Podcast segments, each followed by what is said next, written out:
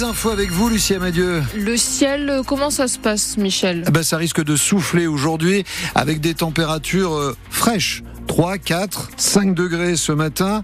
Tiens, j'en veux pour preuve le message d'Eric. À l'instant, il est à Méning, il fait 4 degrés. À Dieppe, il en fait 5, nous dit Véronique. On a le bonjour d'Eric dans l'heure à Louvier qui a 5 degrés. On aura jusqu'à 8-10 degrés cet après-midi. Mais retenons la vigilance jaune à partir de 9h du matin pour des rafales de vent estimées à 80-90 km heure. Et quelques retards à la SNCF. On va commencer avec 45 minutes affichées à présent. Ça ne cesse d'augmenter pour le 6h50 il devait partir il y a 6 minutes. Vous l'avez compris, c'est pas pour tout de suite. Il est au départ de la gare de Rouen à destination d'Ifto 45 minutes de retard. 10 minutes de retard pour le 7h15 en gare du Havre direction Montivilliers. Ça, c'est le 7h15 Montivilliers. 10 minutes. Et on est à Évreux enfin avec un petit retard euh, de 5 minutes pour le 7h22. Le terminus, c'est Cherbourg. On fait la route ensemble au 02 35 07 66 66 et là, il n'y a pas de problème. Hein. Un trou béant dans la caisse des escales au Havre. 7 millions d'euros de déficit d'après les syndicats de cette EHPAD, le plus grand dans le public au niveau national. Une administration provisoire est en place depuis trois mois pour tenter d'améliorer les comptes. Et pour ça, elle prévoit la suppression de 100 équivalents temps plein. Cela concernerait des CDD intérimaires. Impensable pour les salariés des escales qui manifestent depuis dix jours. Hier, Lila Lefebvre, ils sont allés clamer leur colère aux oreilles des Édouard Philippe, le président du conseil d'administration de l'EHPAD. Au milieu du grand hall de l'hôtel de ville, les soignants ont interpellé de longues minutes le maire du Havre. Mais Edouard Philippe ne les a pas reçus, pas plus qu'il n'a accepté de répondre à nos questions. Pourtant, il y a urgence, estime Sylvia, aide-soignante. On n'a plus de temps de rien. Le relationnel, c'est fini. On passe de chambre en chambre. Euh, juste bonsoir, et ça s'arrête là. Il n'y a plus de communication en fait avec les personnes, euh, les personnes âgées, qui en ont besoin d'ailleurs. Euh, on n'a plus le temps. Elles ne sont plus que deux la nuit pour gérer 124 patients. Alors quand l'administration parle de supprimer 100 postes, les familles de résidents se mobilisent aussi, comme Dominique. Moi, je dirais que c'est 100 emploi supplémentaire qu'il faudrait, parce que les filles sont complètement débordées. De son côté, sans confirmer la somme de 7 millions d'euros de déficit, l'Agence régionale de santé nous explique qu'il est indispensable de redresser les finances. Tatiana Dubuc, la secrétaire CGT des escales, demande donc à être reçue par l'ARS. Bah, on attend que déjà ils maintiennent euh, nos CDD, nos CDI, nos stagiaires dans l'emploi et euh, qu'il y ait une réorganisation de fait en tout cas pour que tout se passe comme on le souhaiterait. Notamment en gardant les rotations actuelles de 7 heures alors que la direction veut les faire passer à 12 heures consécutives pour l'ensemble des salariés. Des salariés qui prévoient de nouvelles actions selon la CGT. Le mouvement de grève continue aujourd'hui et pour une semaine encore. Des habitants de Bois-Guillaume au nord de Rouen aussi mobilisés. Ils s'opposent à la construction de locaux commerciaux et de plus de 70 logements sociaux. Hier, le tribunal administratif de Rouen a examiné leur recours. Il rendra sa décision dans trois semaines. Dix migrants vietnamiens découverts dans une cache à l'intérieur d'un van. C'était hier matin sur le terminal transmanche de Dieppe. Ces migrants migrants d'une vingtaine d'années se trouvaient dans un faux plancher. Ils tentaient de traverser la Manche.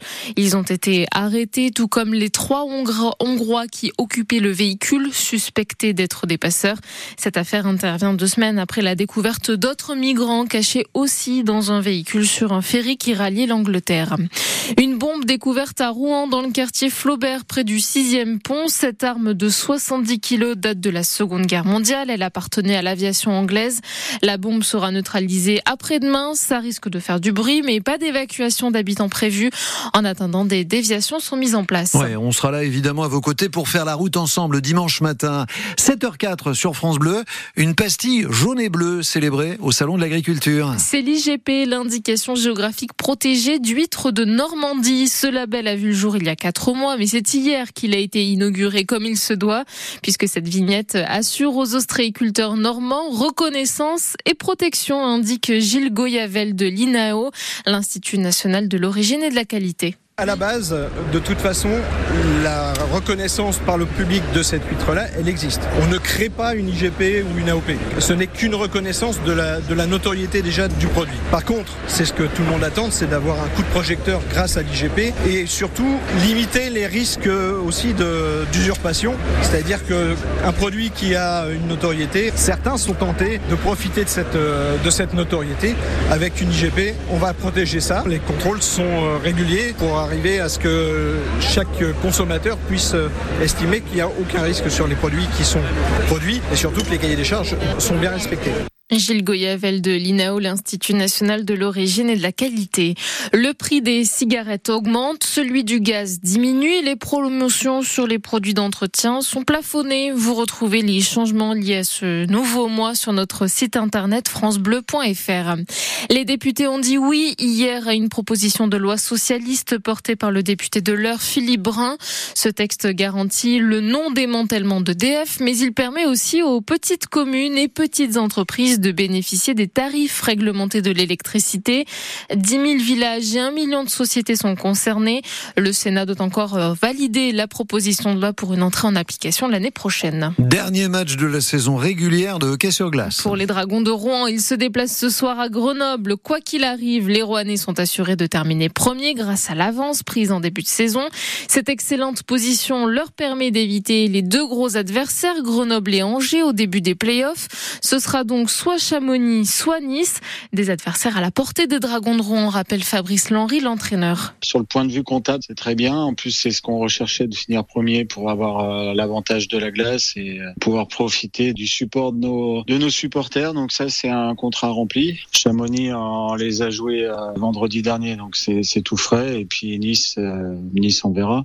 Bah, c'est pour ça qu'on a lutté pour euh, conserver notre première place et voilà en demi-finale on, voulait éviter ou Angers ou Grenoble qui sont les grosses équipes du championnat. Si le, la hiérarchie est respectée et qu'on passe en demi-finale, on va jouer Bordeaux. Peut-être les quarts de finale seront, on espère, euh, pas dépenser trop d'énergie, mais après à partir des demi-finales tout est ouvert.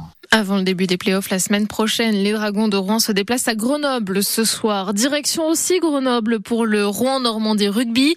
Le RNR toujours dernier de Pro D2 avec 10 points de retard sur le premier non relégable affronte ce soir les Grenoblois qui sont eux 11e au classement, même si en réalité ils sont meilleurs que ça car ils ont reçu 8 points de pénalité.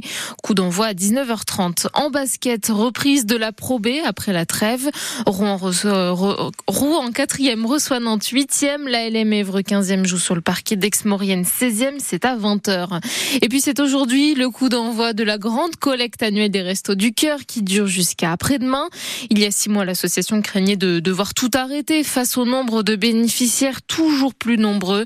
Depuis, elle a reçu 32 millions d'euros de dons et sa situation financière s'est améliorée mais reste fragile, d'où l'importance de rappeler cette collecte et le concert des Enfoirés diffusé à 21h10 sur TF1 et France Bleu. Michel. Eh oui, France Bleu, partenaire radio des Enfoirés choisi par les bénévoles des Restos du Cœur. On entendra dans, allez, un quart d'heure, Arnaud Ducret, humoriste, acteur rouennais, vous le connaissez bien, il fait partie de la troupe des Enfoirés. On l'a regardé de nombreuses fois et s'est diffusé en boucle, par en mode d'emploi. Et puis on l'a découvert aussi, je crois que c'était fin de week-end il visitait le salon de l'agriculture avec sa, avec son épouse.